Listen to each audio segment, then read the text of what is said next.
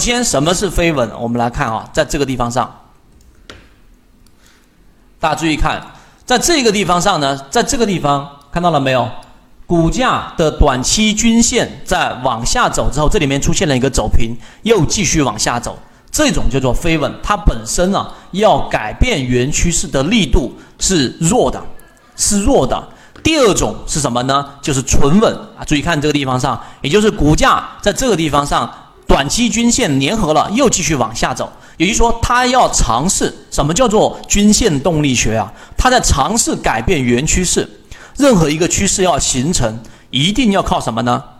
一定要靠一个叫做合力啊，合力，合力。任何这一个好，我们来打合力。大家注意，任何一只股票的上涨或者要改变原趋势，第一，它是要考虑它的阻力问题。阻力是什么？阻力就是上方的抛压，抛压。第二个要解决的就是我们说的推力问题。推力问题，它需要靠的是什么？靠的是下方的这这一个资金。这一个角度和这一个买方力量，所以你了解这个东西之后，那么本身你就知道均线系统所表现的存稳，就是它尝试性去突破，但是连长期均线都没有去完成，那它就是相对比较弱的。明白吗？第三点啊，这个是关键，也就是说，当一个短期均线出现了这一种上穿之后，看到了没有？这里面也有下穿，这里面也有上穿。那么在六十分钟级别，我这里面不展开去说，后面我展开去说。那么六十分钟级别，它依旧没有出现我们所说的卖点。那么最终这样的一只个股，它就是要继续持股的。这个是第二个知识点。所以失稳就是原来趋势，注意听这里，原来趋势是向下的一个趋势的一个反转。在这个过程当中，才能去出现的第一个呃反转动力，加上今天量能非常不错，这是第一。那你说，哎，在这地方上也有些稍微粘合，但这里面不算呃特别的强势，那怎么去判断呢？第二个判断的依据就是中枢。中枢刚才我说了啊，大家去理解一下，高点当中的最低点，看到了没有？这个中枢是属于高点，整个线段当中高点当中最低点和低点当中的最高点啊，低点当中最高点，我这是随意画的，没有那么精确。那么这里是以前面这个盘整的中枢，每一个盘整中枢，它意味着在这里面进行一个多空对抗，这里面也有一个多空对抗。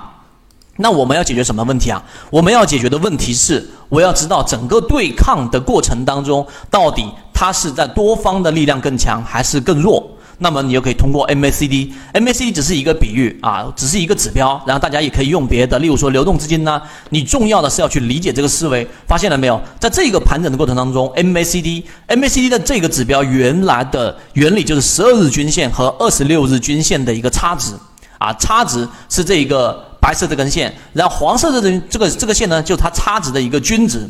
那么差值和均值差的越远，意思就是会这个柱体，这个柱体绿色的这个柱子就会越长；差的越少，柱体就会越少。哇，是不是脑筋了自己的脑筋？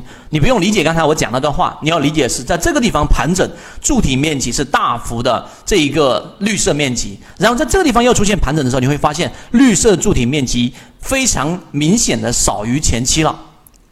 明白了吗？这是第二个知识点。第三个知识点是什么？这里面出现了一个最低点，就在这一个下降趋势当中的最低点。但是在 MACD 柱体当中，它应该按照常理来说，最低的股价应该形成最低的柱体的这一个柱，这个柱体的这个长度应该是属于这样一种情况的。但是这个就叫做背离。在之前叫背驰，所以当你看到这个盘整的时间，它所含的这个时间已经明显比原来缩短了。第二个，MACD 的柱体面积也明显比之前缩短了，就代表它盘整的时间短了，它整个对抗的整个幅度会变高了。这第二点大家要明白。第三个就是在均线系统当中。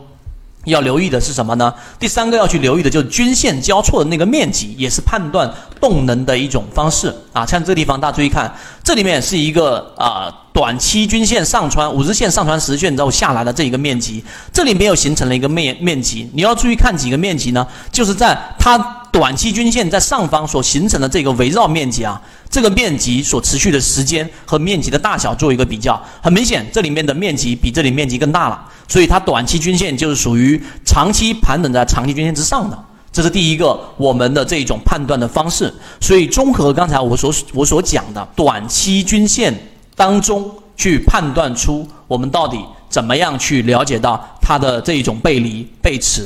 所以这个就是短期均线里面的一种判断方法。大家可以把刚才我那一段描述非常认真的去看一遍之后，你就会发现啊，打破中枢之后快速下跌之后形成了一个背驰，那就是我们说最安全的第一买点。